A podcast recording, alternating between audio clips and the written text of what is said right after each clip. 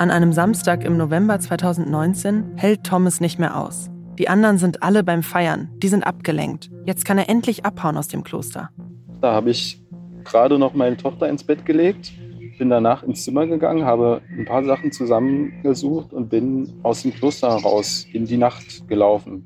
Das, vor dem er da wegläuft, war mal sowas wie ein Traum für ihn und seine Familie. Ein Leben, wie sie es immer wollten, mit einer Gruppe Gleichgesinnter auf dem Land.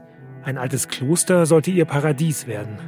Aber was dann hinter den Mauern dieses alten Klosters passiert, ist ein Albtraum. Es war schon vorher die Rede von Drogen und von so, es wird richtig, richtig krass. Wie kann ich Menschen am besten manipulieren? ja. Als die Frau da rauskam, war die gebrochen. Die war kaputt. Die war kaputt das kann er wirklich verdammt gut. Okay, krass, also ja.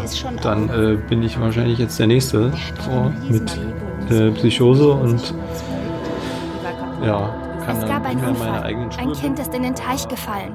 Rettungshubschrauber ist unterwegs. Sieht nicht gut aus.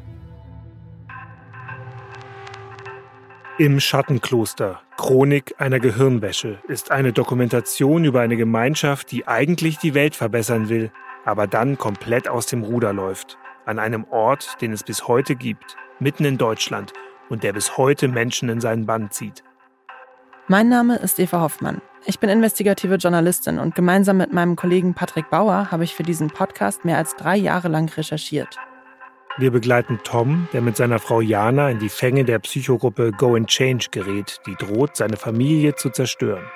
Am Beispiel dieser Gemeinschaft erzählen wir, wie Manipulation funktioniert und gehen der Frage nach, wie und warum Menschen in so eine Psychogruppe reinrutschen und wie man es schaffen kann, dort wieder herauszukommen. Jemand, der ihnen sagt, das ist ein Akt der Befreiung, das musst du machen, um deine Psyche zu erleichtern, dein Ego zu lösen oder dein Karma zu befreien. Und es ist jetzt jemand, dem sie prinzipiell vertrauen. Dann tun sie sich sehr viel schwerer zu sagen, ich will nicht. Es geht darum, dass sie mehr ausgeliefert sind den Wünschen einer anderen Person. Und die verkleiden das halt einfach in hübsche Worte. Die verwenden da ein gutes Marketing, um etwas zu kriegen, was sie einfach selber haben wollen.